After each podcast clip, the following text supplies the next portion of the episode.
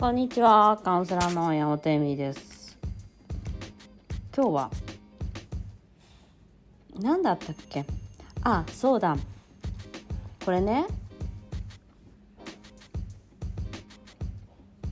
察してよっていうやつの話しようかなと思います。あの言わなくてもわかるだろうっていうのが基本みんなの。でそれは全てに出てきて、まあ、日本人同士だし言わなくても分かるだろうでなんかうまくいくだろうと思ってるわけお互いだよ相手もね。で察してよっていうのがえっとまあ親の機嫌とかさそうじゃん。機嫌を伺ってた人ってなんか親がさボンってものを置いたらさあやべえ怒ってるみたいな。なんかお皿の洗い方がガチャガチャしてたりとかするとあやべやべ今日機嫌悪いわみたいな。でそれって察してよなんですよ。分かってよみたいな。私が苦しいの分かって察してこうしてみたいな感じなの。でも多くの人はこうしてよっていうことを言えないしえっと一回言っても分からないってなったらそういうそのなんか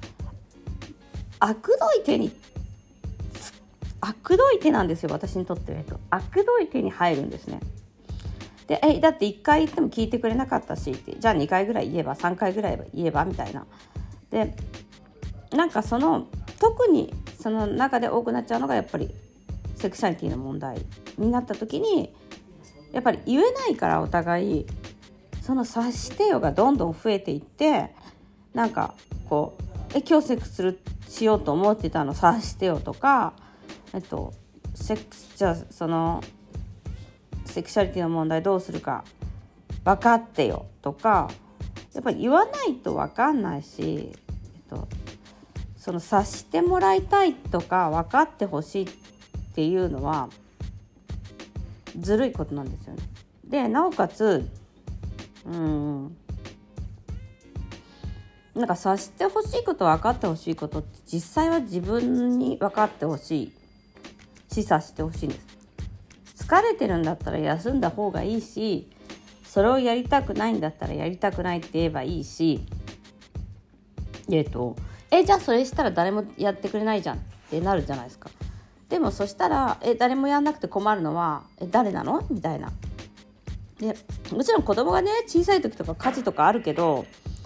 あの旦那さんだって家事とかもできるし子育てだってできるし子供だって徐々に大きくなってきたら、まあ、多分いろんなことができるようになるんです。あのね、それはなのでやっぱりえっと察しててよっていう人ってあと1回言っても治らなかったとか1回言ってもできなかったって言うんだけど子育てとかってそんなもんじゃないからみたいなそんな甘いもんじゃないからって感じなの。子供育てるって3万回ぐらい言わないと子供って学ばないんですよ。で1回学んだことはね学ぶずっとやるんだよね。だから例えばうち私の場合夜に歯磨いて寝ようっていうのをやってて顔洗って。でそれはもうだからもうその毎回それをルーティンにしなきゃいけないから子供がちっちゃい時っていうのはもう毎回それが絶対重要なことなの。でもだって言わなかったら絶対やんないから子供なんて。顔洗って歯磨いて寝るっていうのね。でもでそれは3毎回ぐらいやった。それ察してよとか言っても絶対無理や。でだから人を育てるっていう人間関係において人を育てるっていうことってすごく難しいことなんだよね。だから察してよみたいな。言わなくても分かれみたいな。なんか一回言ったけどやってくれなかったからとかさ。なんかそれってすごい子供っぽいやっぱりその人を育てるとか人となんかずっとなその長いこととパートナーシップなりを付き合っていく上では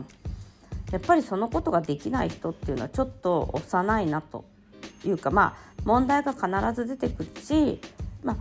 幼い行動子供っぽい行動やっぱイナーチャードの行動だから子供っぽいんですよねそういうところで。でそれは多分お互い様なんだけどえっとやっぱり察してあげるのが上手い人と察するのが上手い、え察その察その察してあげるのが上手い人と察してよっていう人がまあコンビになることが多いよねっていうだからその察してあげないっていうこともある意味あのあれだし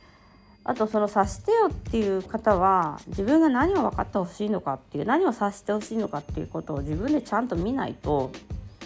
まあ、旦那さんも奥さんも、まあ、まずまずまず無理だよね察してもらうのなんてっていう。だからねカウンセリングとかであの言語化言語化言語化させるんだけどこれそれどういうこととかそういうことばっかりやるんだけどそれそのやっぱり察してをやめさせるんだ。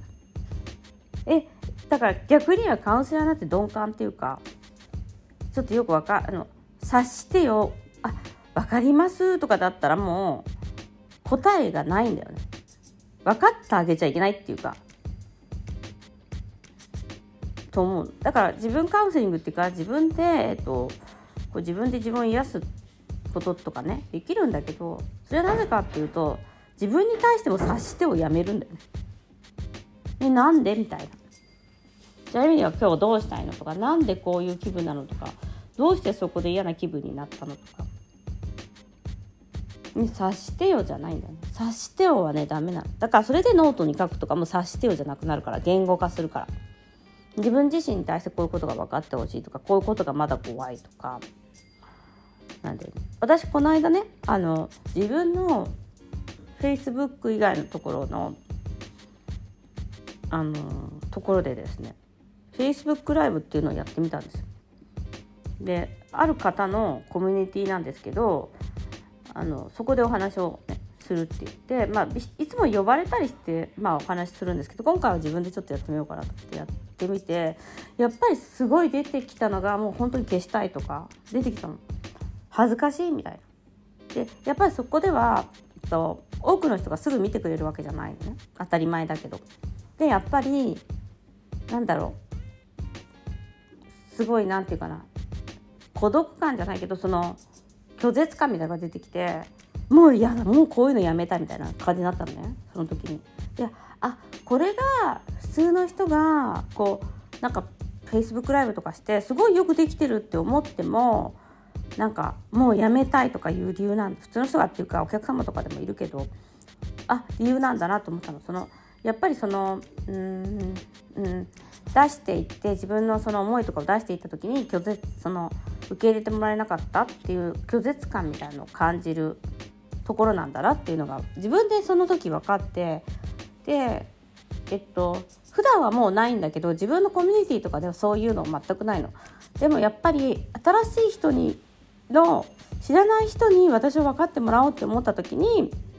すごいなんかもう絶対分かってくれないんじゃないかなっていうまたなんかこの親に分かってもらえなかったかみたいなのがブワー出てきてあ出てくるんだなみたいなあこれだこれだこれだと思ったの。でもあの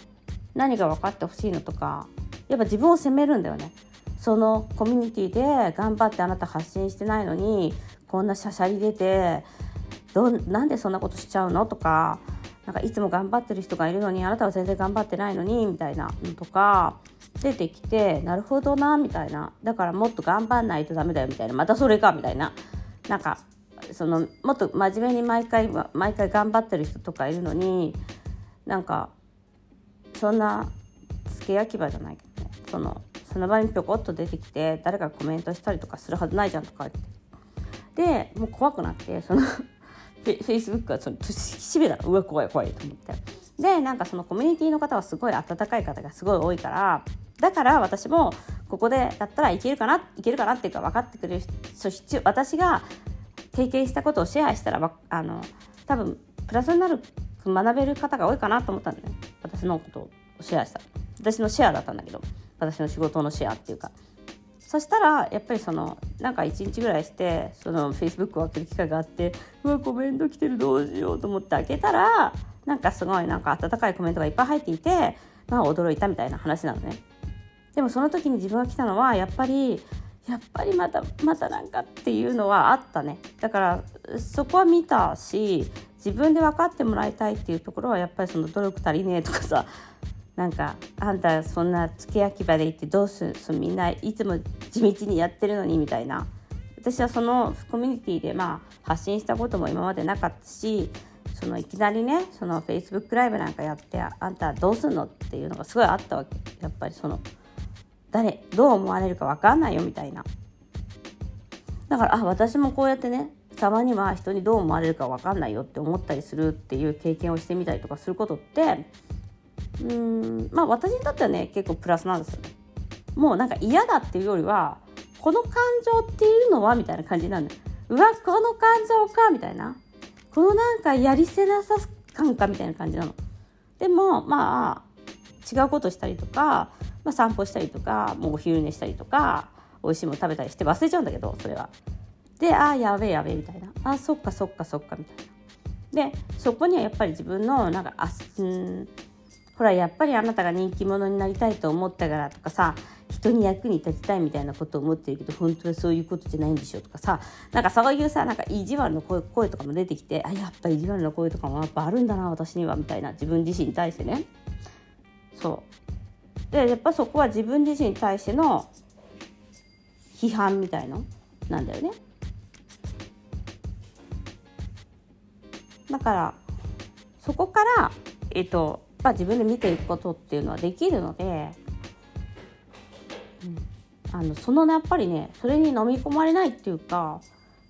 出た時気づくよね。ということで今日は何の話からそんな話になったんだ？ああ察してよね